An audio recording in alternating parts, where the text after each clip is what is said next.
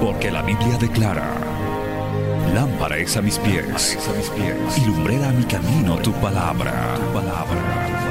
La Iglesia del Movimiento Misionero Mundial presenta Palabras de Vida Eterna, con mensajes que edificarán y llenarán tu espíritu.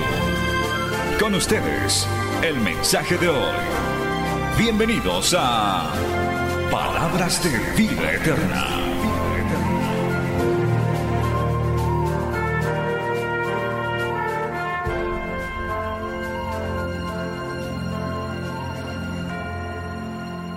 Gloria al Señor. Zacarías capítulo 4, versículo 6. Aleluya. Gloria al Señor. Está al terminar casi el Antiguo Testamento. Zacarías capítulo 4, versículo 6. Los que lo han encontrado digan amén. Algunitos falta todavía. A ver, Zacarías capítulo 4, versículo 6. Dice así la palabra del Señor. Entonces respondió y me habló diciendo, esta es palabra de Jehová a Zorobabel, que dice, no con ejército ni con fuerza, sino con mi espíritu, ha dicho Jehová de los ejércitos. Volvemos a leer. Entonces respondió y me habló diciendo, esta es la palabra de Jehová a Zorobabel, que dice, no con ejército ni con fuerza, sino con mi espíritu, ha dicho Jehová de los ejércitos. El tema del día de hoy es, no con ejército ni con fuerza. Vamos a orar, amados hermanos. Señor amado, te damos gracias una vez más en este lugar. Se siente tu presencia. Sentimos, Señor, que tú estás obrando en medio de tu pueblo, que tú estás rompiendo cadenas, tú estás rompiendo ataduras, tú estás visitando, tú estás ministrando los corazones, tú estás desbaratando las artimañas del enemigo, estás frustrando sus planes, Señor, porque hay un pueblo que te busca, porque hay un pueblo que ha venido a clamar, a levantar la mirada al Dios poderoso, sabiendo que nuestro socorro, sabiendo que nuestra ayuda procede de ti. Oh Dios bendito, aquí estamos. Seas tú hablándonos tu palabra, fortaleciéndonos con tu palabra, ministrando nuestra necesidad, ministrando, oh Dios, cada corazón, cada vida. Yo no conozco, Dios mío, por lo que pasa a mis hermanos, pero tú sí conoces y sabes cómo ministrar cada necesidad de tu pueblo. Gracias, poderoso Señor. Toma control absoluto en esta hora, en este tiempo de la palabra, en el nombre de Jesús. Amén. Amén. Gloria al Señor, aleluya. No con ejército ni con fuerza. Pelearemos esta batalla, hermano, no con nuestras fuerzas humanas. Estamos librando esta batalla, hermano, en el poder del Espíritu Santo. Gloria a Dios. Cada vez que queremos hacer algo, cada vez que nos disponemos a hacer algo, hermano, se levanta oposición. Hay un enemigo que no quiere que la iglesia prospere. Hay un enemigo que no quiere que la vida de los creyentes prospere. Hay un enemigo que no quiere que las familias creyentes prosperen, crezcan, avancen. Y no me estoy refiriendo solamente a una parte económica, me estoy refiriendo a la parte espiritual. Que crezcan, que maduren, que sean instrumentos en las manos de Dios. Cada vez que nos disponemos a hacer algo, a consagrarnos, a servirle al Señor, vamos a encontrar siempre oposición, hermano. Yo sé que ustedes han librado batallas antes de llegar acá. Tal vez han tenido problemas, tal vez el enemigo ha puesto enemistad entre el matrimonio. Han dicho vamos a ir y de pronto han tenido una discusión en la mañana. ¿Para qué? Para que el enemigo les diga mejor quédate en la casa. Así vas a ir en esa condición, así vas a estar. y algunos han dicho, voy a ir a la casa de Dios de todos modos. No me va a quitar el gozo el enemigo. No me va a robar la bendición el enemigo. Yo estaré en aquel lugar y Dios tendrá misericordia de mi vida. Algunos padres que han tenido problemas con sus hijos tal vez. Algunos que han tenido problemas con sus parientes o han tenido algún percance, alguna situación que quería impedir que llegues acá. Pero acá estás Acá llegaste a pesar de la oposición, hermano. En esta porción, Zorobabel era como un gobernador en Israel y ellos, él tenía la tarea de reconstruir el templo que estaba en una desolación terrible, pero se levantó una oposición tal que impidió que la obra avanzara, la obra quedó estancada, pero el Señor le mandó una palabra a través de Zacarías a Zorobabel para animarlo, para levantarlo, para saber quién estaba delante de él, para saber quién era el que peleaba las batallas. Y le dijo, no es con, con ejército ni con fuerza, es con mi espíritu, dice el Señor, aleluya. Amén. Y ahora también el Señor nos habla como iglesia. El Señor nos ha convocado a una batalla, hermano. El Señor nos ha convocado a una lucha, a una guerra espiritual. Sé que muchos de ustedes, hermanos, tal vez están luchando esa batalla con, con, los intestinos, con el estómago que está crujiendo por ahí, que quieren levantar las manos y sienten que ya se les cae nomás ya sola. Hermano, estamos apenas que empezamos. Dígale carne, no tienes dominio sobre mí. El Espíritu de Dios está en mi vida y mi espíritu le alaba al Señor. Amén, aleluya. Gloria a Dios. Estamos, poderoso es el Señor. Alábale como sabes hacerlo, glorificando a Dios, glorificando al Rey de Reyes y Señor de Señores. Bendito es el Señor.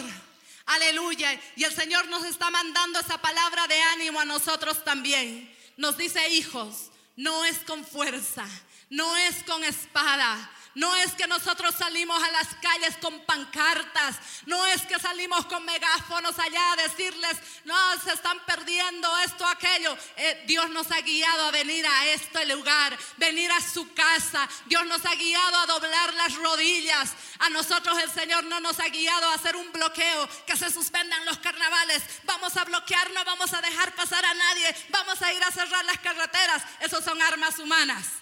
Esos son armas del mundo, pero la iglesia tiene sus propias armas. La iglesia tiene sus propios recursos, amados hermanos. Y sabemos que hay un poder tremendo que se desata cuando venimos y estamos en clamor, estamos de rodillas, estamos en intercesión en la presencia de Dios. Tu carne sufre, hermano, pero no sabes lo que está sucediendo en los aires. En el mundo espiritual están sucediendo cosas poderosas, cosas maravillosas. Están sucediendo en las esferas espirituales, hermano. Bendito sea el Señor, aleluya. Y el Señor te dice, tú no vas a pelear esta batalla, yo voy a pelear esta batalla. Gloria a Dios. Dios es increíble, hermano. Dios es increíble para entregar victorias con un puñado pequeño de gente. En todo caso, acá hay una gran convocatoria de hermanos, pero así no habrían venido ustedes, así habría venido un puñado pequeñito, pero con un corazón dispuesto. El Señor de todos modos nos iba a entregar la, la victoria, hermano, en este lugar, porque eso es lo que Él busca, una vida, un corazón dispuesto. Él no busca multitudes, Él no busca cantidades. Él, busca un corazón contrito y humillado, un corazón que le ame, un corazón que le alabe. Eso es lo que busca el Señor. Mire, yo quiero que nos vayamos a jueces, al libro de jueces, al capítulo 6. Y el día de hoy vamos a explorar un poquito la vida de Gedeón. ¿Quién era Gedeón? Y cómo el Señor le usó para entregarle una gran victoria Poderoso es mi Dios. Vaya al libro de Gedeón, en el Antiguo Testamento, jueces, capítulo 6. Vamos a leer los primeros versículos. Usted siga alabando, hermano. Usted siga alabando que Dios ha traído palabra para fortalecerlo. Que Dios ha traído una palabra de aliento para usted. Tal vez una palabra de exhortación también, pero Dios ha traído lo que nosotros necesitamos el día de hoy. Amén. Jueces capítulo 6, del versículo 1 en adelante, dice así. Los hijos de Israel hicieron lo malo ante los ojos de Jehová, y Jehová los entregó en mano de Madián por siete años. Y la mano de Madián prevaleció contra Israel. Y los hijos de Israel por causa de los madianitas, se hicieron cuevas en los montes y cavernas y lugares fortificados. Pues sucedía que cuando Israel había sembrado, subían los madianitas y amalecitas y los hijos del oriente contra ellos, subían y los atacaban. Y acampando contra ellos, destruían los frutos de la tierra hasta llegar a Gaza y no dejaban qué comer en Israel, ni ovejas, ni bueyes, ni asnos, porque subían ellos y sus ganados y venían con sus tiendas en grande multitud como langostas. Ellos y sus camellos eran innumerables. Así venían a la tierra para devastarla. Amén. Oh, qué terrible, hermano. El pueblo de Israel estaba en una situación tremenda. Estaban siendo oprimidos por el enemigo. El pueblo de Dios estaba siendo oprimido por el enemigo. ¿Y sabe por qué Dios permite que su pueblo sea oprimido por el enemigo? A causa del pecado. A causa del pecado. Porque hay un, cuando hay un pueblo que se guarda, cuando hay un pueblo que anda en santidad, cuando hay un pueblo que ama la palabra del Señor, hay un pueblo que camina en la voluntad del Señor, la bendición de Dios está siempre sobre su pueblo, sobre su iglesia. Pero cuando nosotros fallamos, cuando la iglesia falla, hermano, Dios también nos entrega en manos de nuestros enemigos. Así como hemos leído el versículo 1 de del capítulo 6 dice, los hijos de Israel hicieron lo malo ante los ojos de Jehová, ante los y Jehová los entregó en manos de Madián por siete años. Cuando nosotros pecamos, hermano, cuando nosotros fallamos, cuando nosotros hacemos lo malo ante los ojos del Señor, Dios es amor. ¿Cuántos dicen amén? Pero Él no socapa el pecado como tú y yo lo hacemos. Porque a veces nosotros como papás socapamos el pecado de nuestros hijos. Socapamos el pecado del esposo, de la esposa. Es que lo amo, pobrecito. No, Dios cuando ama, disciplina. Dice, el que recibe por hijo le da azote. Y si a mí no me cree, vaya a Hebreos capítulo 12, versículo 6. Hebreos capítulo 12. Voy a pedir que los hermanos que están allá en controles, que me pongan rápidamente, vamos a usar los versículos, tienen que estar atentos. Hebreos capítulo 12, versículo 6. Mire, léalo usted. Mire, si tiene problemas para leer su Biblia, léalo en la pantalla. Porque el Señor al que ama, disciplina y azota a todo el que recibe por hijo. ¿Cuántos son hijos de Dios? Amén. Cuando pecas, cuando fallas, el Señor agarra su chicote y te disciplina y nos da azote. Pero es para nuestro bien, hermano. Es porque nos ama, es para corregirnos. Hay creyentes que se hacen sus propios caminos. Hay creyentes que quieren vivir a su manera conocen la palabra del Señor, saben los estatutos de Dios, pero sin embargo ellos se trazan su propio camino. Ellos quieren vivir a su manera. Dice la palabra, no unáis en yugo desigual. ¿Y qué es lo que hacen nuestros jóvenes? Van a buscar a la filistea, al filisteo. No, se va a convertir, vas a ver, buenito va a ser. Y luego se enlazan, dicen, Señor, ayúdame. Y cuando fracasan, ¿por qué, Señor, estoy así? Por desobediente, porque no haces caso la palabra del Señor, porque afrentas la palabra de Dios. Dios permite que vengan las situaciones dolorosas. Y en tantos matrimonios, hermano, Matrimonios que hoy día están fracasando ah, en la iglesia. Aquí les aseguro que hay matrimonios que han venido juntitos, pero están en guerra. Les aseguro que están ahí juntos, pero están en batalla. Más que batalla espiritual, están peleándose entre ellos, hermano. Están ahí, conocen la palabra, conocen la palabra del Señor. Conocemos la palabra de Dios, hermano. Son creyentes de años. Son hermanos que asisten, conocen. A, nosotros los pastores nos pueden predicar, ahí nos sientan y nos pueden predicar porque conocen. Pero conocen, pero no hacen la palabra del Señor. No viven de acuerdo a la palabra del Señor. Viven de acuerdo a su carácter, de acuerdo a su temperamento, de acuerdo a su, a, su, a, su, a, sus berrinches, hermano. Así nomás yo soy, a su capricho. Así nomás yo soy. Así nomás y así nomás Dios te va a dar pues un chicotito, un buen chicote hasta que aprendas a obedecer la palabra del Señor. Porque no podemos recibir bendición viviendo a nuestra manera, hermano, como nosotros queramos como a nosotros nos da la gana, no podemos recibir bendición. Es si nosotros guardamos la palabra del Señor. Es si nosotros andamos de acuerdo, hermano, a sus estatutos. Vemos la bendición de Dios en nuestros matrimonios, en nuestros hogares, en nuestra vida. La promesa es que si nosotros guardamos sus mandamientos, la promesa es que si nosotros somos obedientes, hermano. Pero si nosotros somos desobedientes, buscamos nuestro camino, de seguro, hermano, hay hermanos que podían haber venido acá y no han venido. Yo, ¿qué tiene pues? ¿Qué siempre es el carnaval? Ay, folclore es. La entradita me voy a ir a ver. ¿Qué siempre? Pues, ¿qué de malo hay? Y luego, y luego les viene la tragedia. Y luego les vienen situaciones terribles. Y luego vienen llorando. ¿Por qué a mí, Señor? Por desobediente. por desobediente. Oiga, hermano, y el chicote del Señor no es el chicote que a veces nosotros los papás damos. A veces las mamás, los papás somos tan buenitos que nuestro hijito se porta mal. Ya, parece bien. Y creemos que hemos hecho gran disciplina.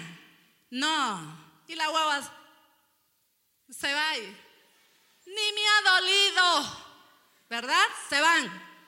Pero el Señor cuando da chicote, da chicote, hermano. No te mata, no te destruye, te da vida. Te da vida, te enrecta. Amén. Pero el chicote de Dios, ay, ay, ay.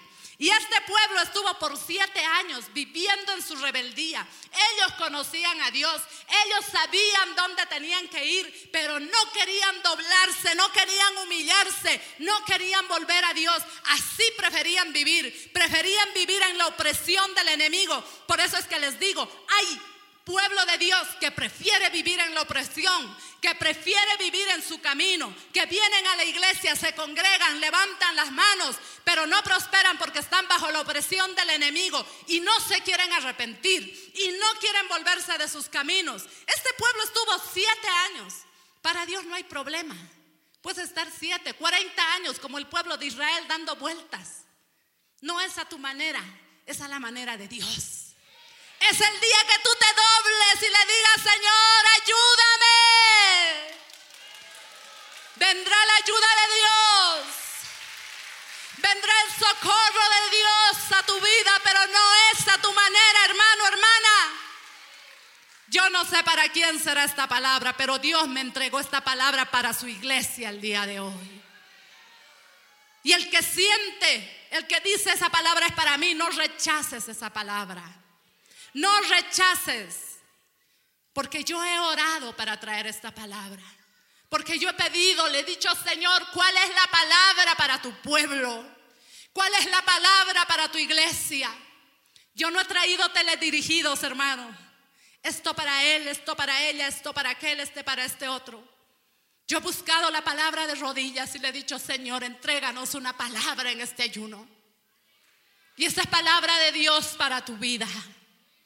Así que si Dios te está hablando, no te salgas de este lugar igual y permanezcas en opresión como este pueblo. Hay gente que prefiere vivir en cuevas, prefiere vivir sin bendición en su vida a doblarse delante del Señor. Pueden estar años Y para Dios no es problema, hermano. Para Dios no es problema. Pero gracias a Dios, algo sucedió en este pueblo y dice el versículo 6. De este modo empobrecía Israel en gran manera por causa de Madián. Y los hijos de Israel clamaron a Jehová. Después de siete años, decidieron clamar a Dios. Después de siete años, decidieron levantar su mirada al Dios del cielo y decir, ayúdanos Señor. Porque clamaron, clamaron, pidieron socorro a Dios. Que el Señor tenga misericordia. Y así como usted como padre cuando sus hijos le piden ayuda, cuando sus hijos están en problemas y le piden ayuda, ¿qué hace usted? Endurece su corazón. Usted es papá y mamá. Y a pesar de que sus hijos no se merezcan, está dispuesto a ayudarlos. Así y más es Dios con nosotros. Cuando nosotros nos humillamos de la condición en la que estamos viviendo y clamamos al Dios del cielo, el Señor se acuerda de nosotros. El Señor se acuerda de su pueblo. Y viene la ayuda de Dios y viene el socorro de Dios para sus hijos. Oh hermano, dice que este pueblo iba empobreciendo de día en día. Tal vez algunos digan, no, yo mejor me está yendo mis negocios, mejor. Tal vez en lo, en lo, económico puedes estar prosperando, pero también quiero decirte, el diablo al que bien le sirve, bien le paga. Ese dinero que aparentemente llega fácil, así mismo se va y desaparece. No pongas tu confianza en las cosas materiales, en las cosas económicas. No pongas. Hay gente, hermano, que se desgasta trabajando en lo material, descuida su vida espiritual. Tal vez estás prosperando económicamente, pero espiritualmente, hermano, cada día estás más pobre. Espiritualmente cada día está más seco. Espiritualmente está terminando en una miseria. Y este pueblo estaba así acosado por el enemigo, pero clamaron a Dios y la ayuda de Dios vino para su pueblo. La ayuda de Dios vino para sus hijos. Dice Jeremías 33:3, clama a mí y yo te responderé. Gloria a Dios. ¿Cuántos han venido con necesidades este día? Pero han venido a clamar, han venido a esperar en Dios. Y la promesa es, clama a mí y yo te responderé. Mateo capítulo 7, versículo 7, ¿qué dice hermano? Mateo 7, 7. Buscad y hallaréis. Llamad y se os abrirá. Gloria a Dios. Yo estoy esperando la pantalla, pero la pantalla tarda mucho, así que vámonos. Mateo 7, 7. Hoy hemos venido a leer la palabra. No estamos apurados acá, nadie está apurado. El día de ayer me tocaba predicar en el primer turno y tengo que correr porque ese turno es muy corto, hermano. Ahí tengo que ir al trote, pero ahora es ayuno. Así que ahora me puedo quedar el tiempo que Dios lo disponga acá. Bendito sea el Señor. Dice Mateo 7, pedid y se os dará. Buscad y hallaréis. Llamad y se os abrirá. Porque todo aquel que pide, recibe. Y el que busca, halla. Y al que llama, se le abrirá. Vayan buscando también Segunda de Crónicas, capítulo 7, versículo 14. Segundo de Crónicas, capítulo 7, versículo 14. Hermano querido, hay poder en la oración, hay poder en el clamor. La promesa del Señor es Pedid y se os dará, buscad y hallaréis, llamad y se os abrirá. Algunos han venido en este día, han venido a buscar, han venido a llamar, pero no a llamar a cualquiera, han venido a tocar la puerta del cielo y la respuesta de Dios viene. La respuesta de Dios está en camino, hermano, para nosotros, porque esa es su promesa. Dice segunda de Crónicas 7:14 si se humillare mi pueblo, sobre el cual mi nombre es invocado, y oraren y buscaren mi rostro y se convirtieren de sus malos caminos, entonces yo iré desde los cielos y perdonaré sus pecados y sanaré su tierra.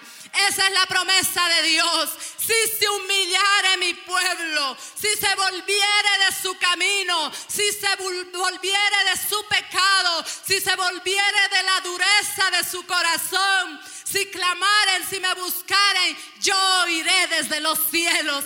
Esa es la promesa de Dios, hermano. Han venido a buscar respuesta de Dios a este lugar, pues es tiempo de humillarnos, es tiempo de arrepentirnos, es tiempo de volvernos de nuestro camino de, pecado, de esos caminos que nosotros nos hacemos a nuestro parecer, a lo que nosotros creemos que está correcto, pero no está de acuerdo a la palabra del Señor. Y Dios te dice, vuélvete de ese camino, humíllate en mi presencia. Yo iré desde los cielos cuando tú clames. Yo sanaré tu tierra, dice la palabra del Señor. Y necesitamos, iglesia de Dios, que Dios sane nuestra tierra, que Dios sane Bolivia. Este grupo, yo no sé cuántos somos, hermanos, pero en este ejército hay un poder tremendo que si nos humillamos, si clamamos, la mano de Dios se moverá a favor de Bolivia. La mano de Dios se extenderá a favor de esta nación. Poderoso es el Señor, aleluya. Poderoso es el Señor.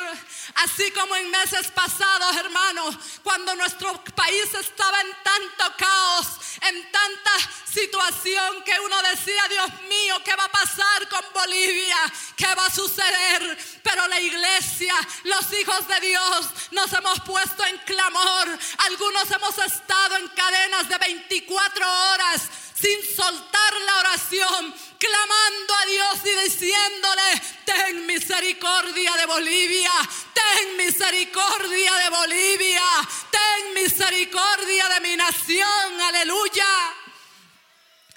Muchos hasta en, los, en el extranjero nos veían y decían, Bolivia está en la, encrucijada, está entre la espada y la pared. Todos estaban atentos a ver qué sucedía con Bolivia.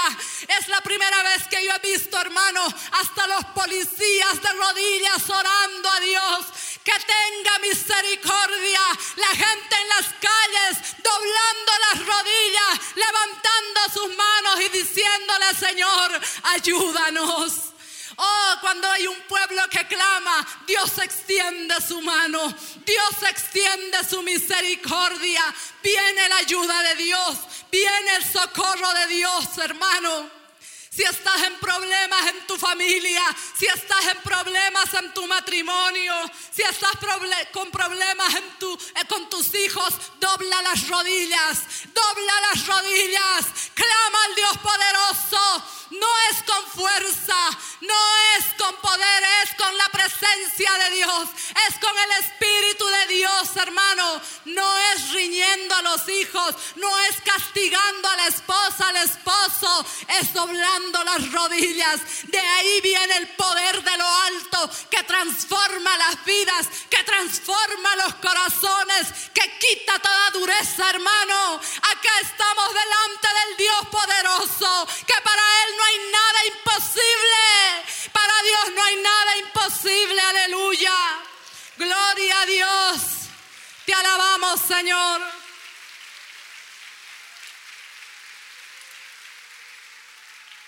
¿Quién vive, hermanos?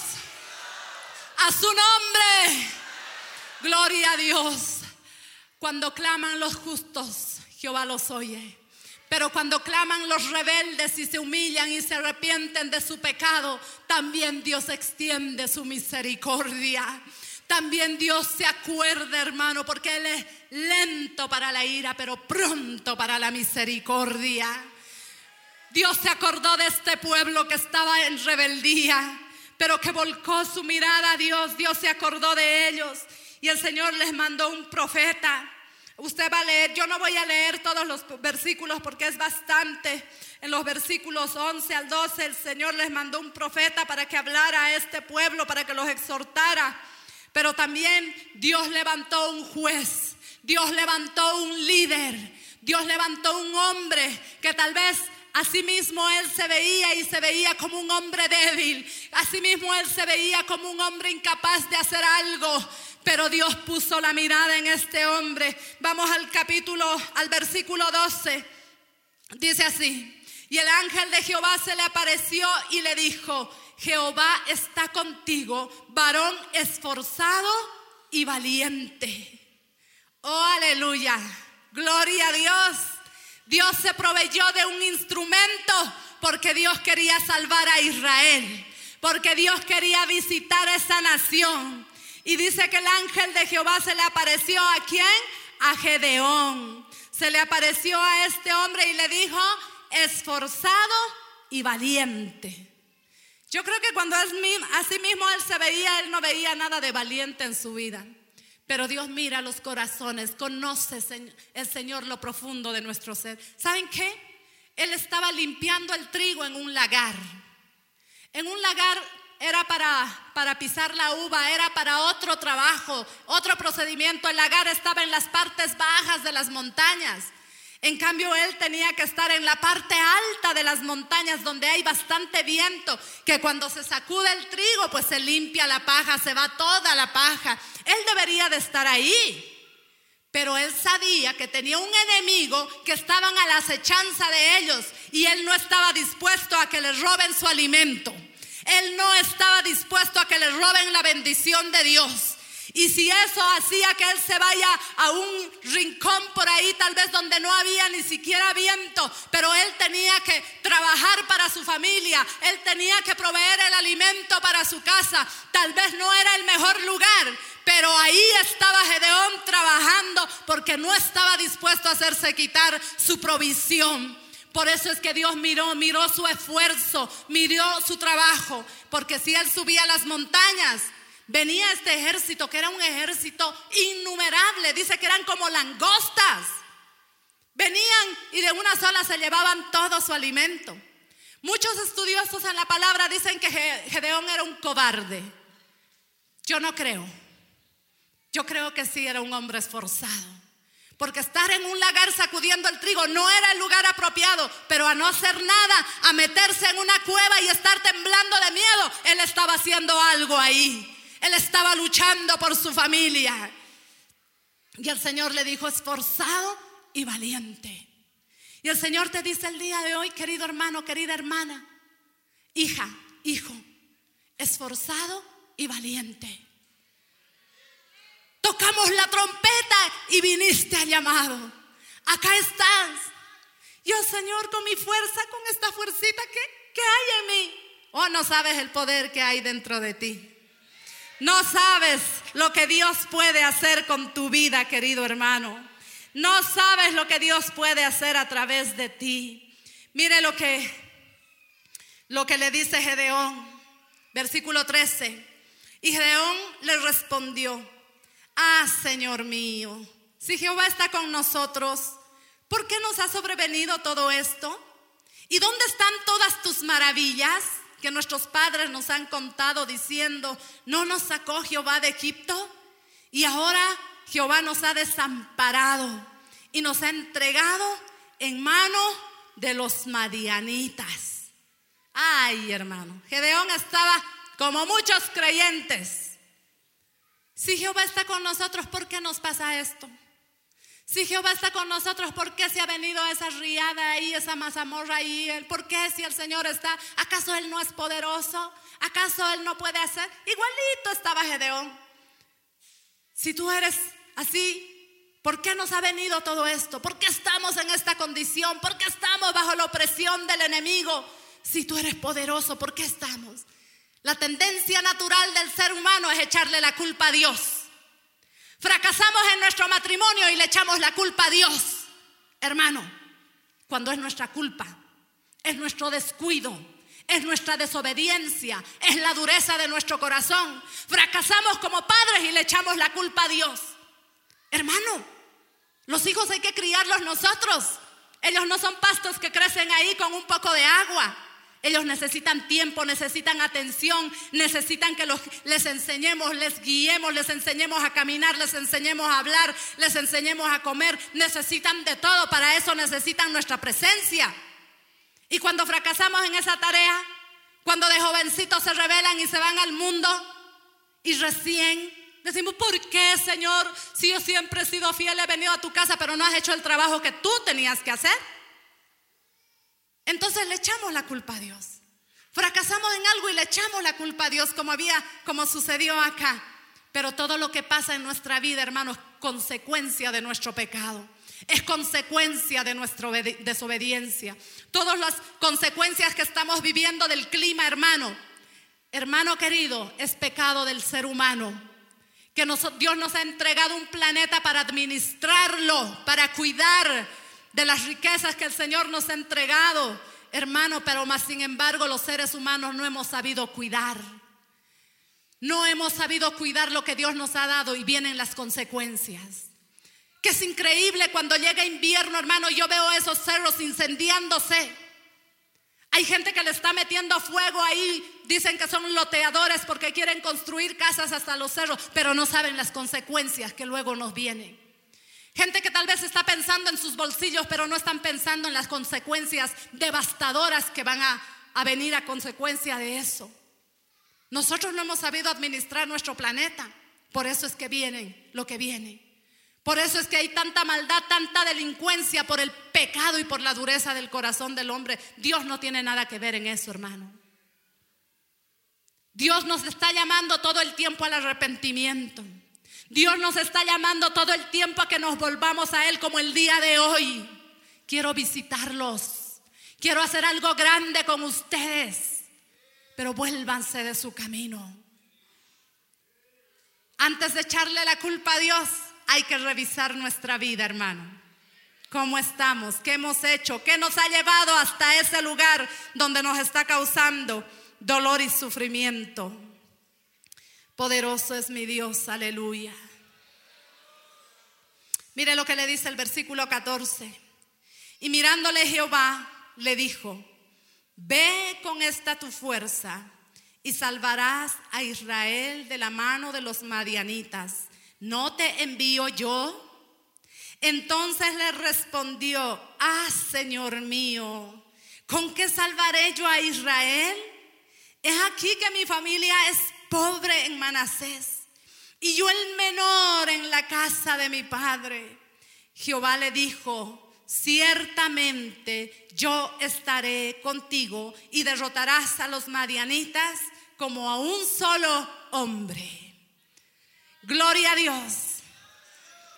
Este hombre débil, este hombre tal vez, hermano, con miedo, debilitado, oprimido por el enemigo, fracasado tal vez, pero Dios lo miró a él. Con esta tu fuerza salvarás a Israel. Con esto, porque yo estaré contigo. Lo débil del mundo escogió Dios, hermano, para avergonzar a los grandes. Primera de Corintios capítulo 1, versículo 26 al 29 dice, pues mirad, hermanos, vuestra vocación, que no sois muchos sabios según la carne, ni muchos poderosos ni muchos nobles, sino que lo necio del mundo escogió Dios para avergonzar a los sabios. Y lo débil del mundo escogió Dios para avergonzar a lo fuerte.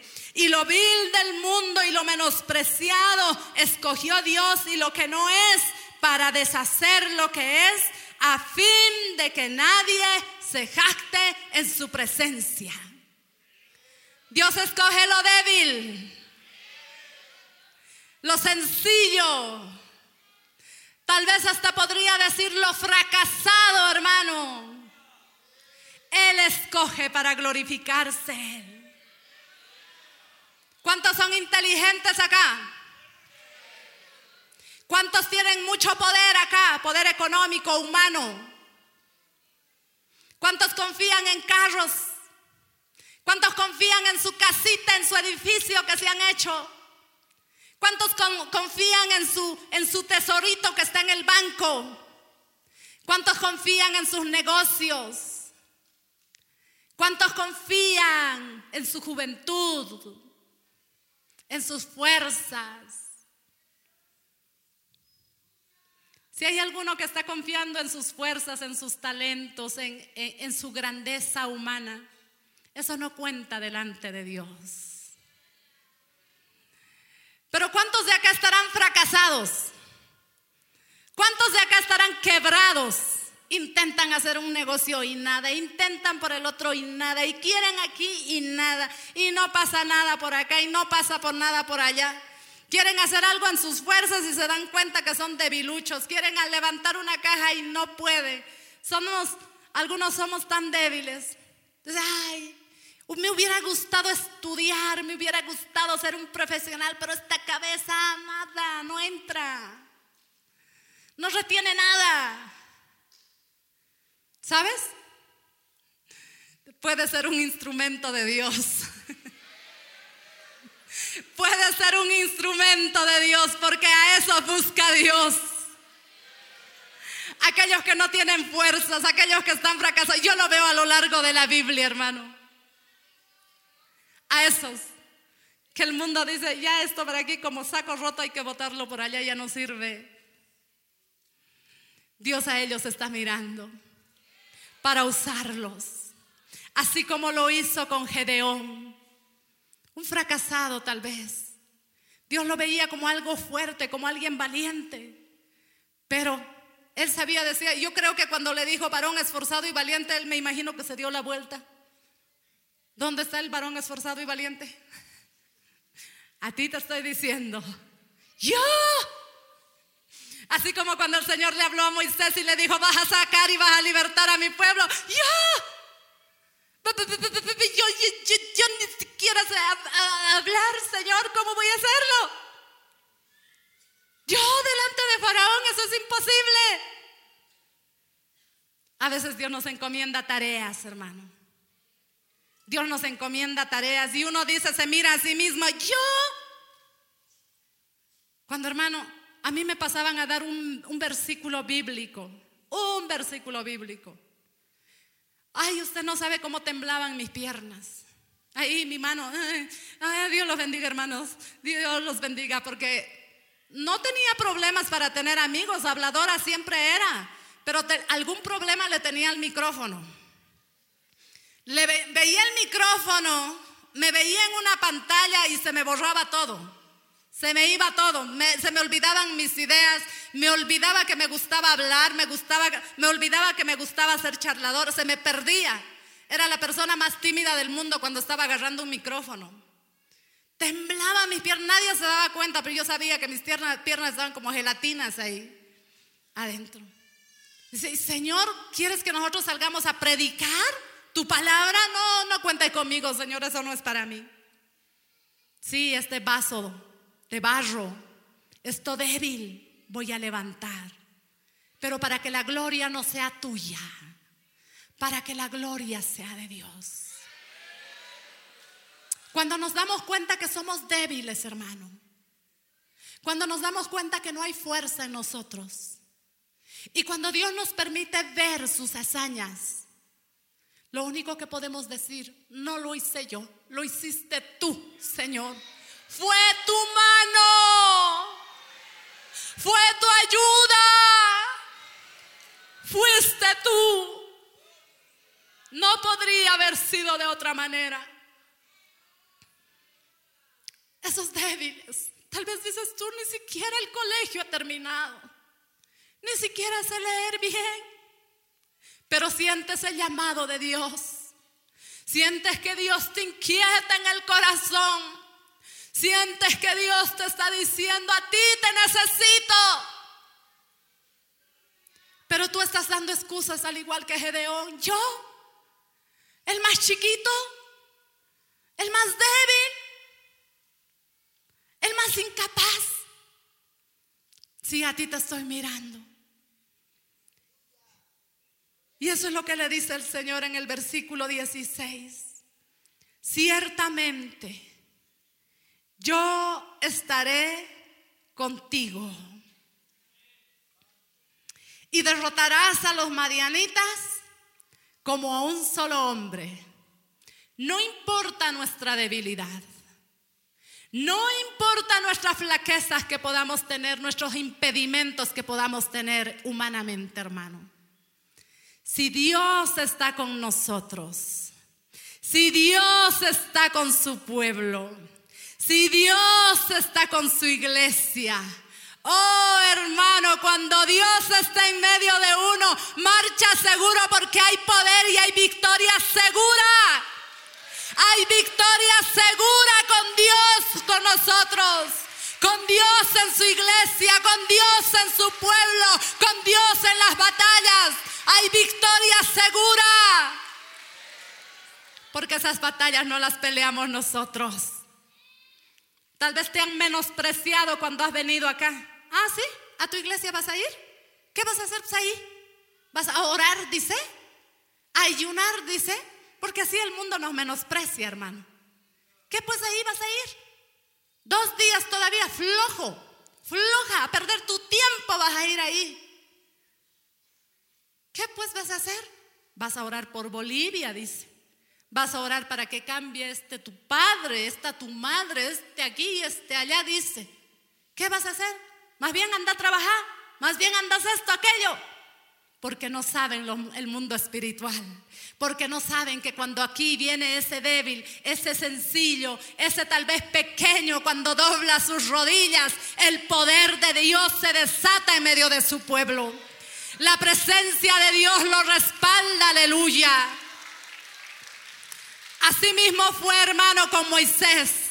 Cuando él estaba allá en la montaña, ese hombre sencillo, y el Señor le dijo, tú salvarás a Israel. Tú irás, yo, yo no puedo. No te preocupes, yo estoy contigo. Mi presencia irá contigo. Por eso es que Moisés se acostumbró tanto a la presencia de Dios que le decía, si tú no vas conmigo, no me dejes marchar, no me dejes salir, no me dejes avanzar. Porque cuando sabemos lo que es la presencia de Dios, no queremos estar un instante sin la presencia de Dios, hermano. Fue la misma promesa que le dijo a Josué para que ellos conquistaran la tierra prometida. Le dijo, mira que te mando que te esfuerces y seas valiente. No temas, no desmayes, porque Jehová tu Dios estará contigo donde quiera que tú vayas. Aleluya.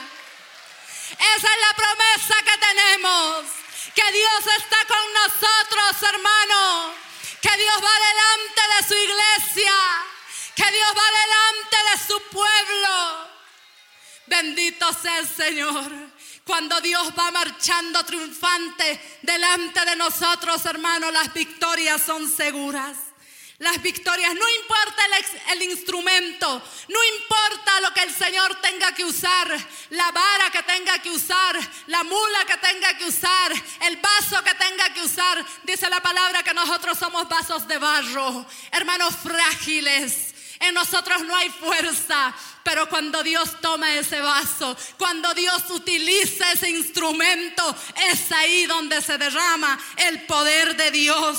Es ahí donde vemos la mano de Dios, hermano, aleluya. Gloria a Dios. Yo me imagino que esto para, para Gedeón fue algo, algo sorprendente. Porque él se acostumbró a ver esa tibieza en el pueblo. Él se acostumbró a ver esa idolatría, ese paganismo. No había un pueblo que se humillaba, no había un pueblo que adoraba a Dios, no había un pueblo que buscaba a Dios. Y de pronto Dios se le presenta, porque el ángel de Jehová es un tipo del Señor Jesucristo, hermano. Fue Jesucristo mismo que se le presentó a Gedeón ahí. Y de pronto él tuvo un encuentro con Dios. Eso tuvo que marcar la vida de Gedeón, hermano. Eso tuvo que marcar la vida de este varón y fortalecerlo en la fe porque él estaba muy debilitado en su fe. Espiritualmente estaba debilitado. Y ahí también yo no voy a leer, pero Dios le muestra su poder. Eh, eh, eh, Gedeón le prepara una comida, le dice que se quede un ratito, que espere, él quería atenderlo. Y en el versículo 20 dice, entonces el ángel de Dios le dijo, toma la carne y los panes sin levadura y ponlo sobre esta peña y vierte el caldo y él lo hizo así. Y extendió el ángel de Jehová el báculo que tenía en su mano y tocó con la punta la carne y los panes sin levadura y subió fuego de la peña, el cual consumió la carne y los panes sin levadura y el ángel de Jehová desapareció de su vista. Viendo entonces Gedeón que era el ángel de, Jehová, dijo, ay Señor Jehová, que he visto al ángel de Jehová cara a cara. Pero Jehová le dijo, pasa a ti, no tengas temor, no morirás. Oiga hermano, yo me imagino que Gedeón estaba que se quería pellizcar por todo lado. De un momento a otro él vio el poder sobrenatural de Dios en su vida. Lo vio obrando de una manera que él no estaba acostumbrado a ver eso. La fe de Gedeón empezó a ser sacudida tremendamente. Pero inmediatamente el Señor le mandó una tarea que tampoco voy a leerlo. Usted léalo, está del versículo 21 hasta más o menos el 31. Dios le dice que destruya el ídolo que estaba en su casa. Porque estos terribles de Israel, hermano, adoraban a Dios, pero también adoraban a Baal y a Sera. Ahí tenían sus imágenes. En la casa de Gedeón estaban las imágenes idolátricas, donde este pueblo se doblaba, donde este pueblo se rendía. Ahí estaba. Cuando Dios nos visita, cuando la presencia de Dios viene a nosotros, cuando Él quiere hacer algo en su pueblo, hermano, Dios nos manda a limpiarnos. Dios nos manda a derribar esos ídolos que hay en nuestra vida, en nuestro corazón. Acá estaban esas imágenes. Usted dirá, yo no tengo imágenes en mi casa, pero querido hermano, de seguro que tienes ídolos en tu corazón. Hay muchos que tienen ídolos, que ahí está Dios, alaban a Dios, sirven a Dios, pero también sirven a sus ídolos. Hay ídolos en nuestros corazones. Aquel ídolo, todo ídolo es aquello que está por encima de Dios, aquello que amamos, que confiamos, que queremos demasiado. Hay algunos que tienen una idolatría con la moda. Oh, cómo les fascina, a los jóvenes especialmente. Andan de acuerdo a la moda. Hermanos, si, si les ponen los cabellos así parados, así parados se los ponen porque esa es la moda. Y no son capaces de, de, andar como un hijo de Dios de manera decorosa, ordenada. No dice, no, pero es que esto no pasa nada, no tiene nada. Pero examina tu corazón. Si eso no tiene nada que ver, si eso está bien ahí, o estás idolatrando algo que estás poniendo por encima de Dios. Hay algunos que idolatran su familia, idolatran al esposo, a la esposa, a los hijos. Idolatran hasta la misión en la que se congregan. Nada, hermano, nada puede ocupar el, el lugar que solamente a Dios le corresponde. Algunos idolatran su trabajo.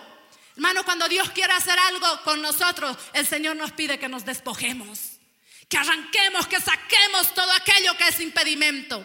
Estas imágenes eran impedimento para que el poder de Dios se derrame sobre su pueblo. Porque la idolatría es abominación para Dios.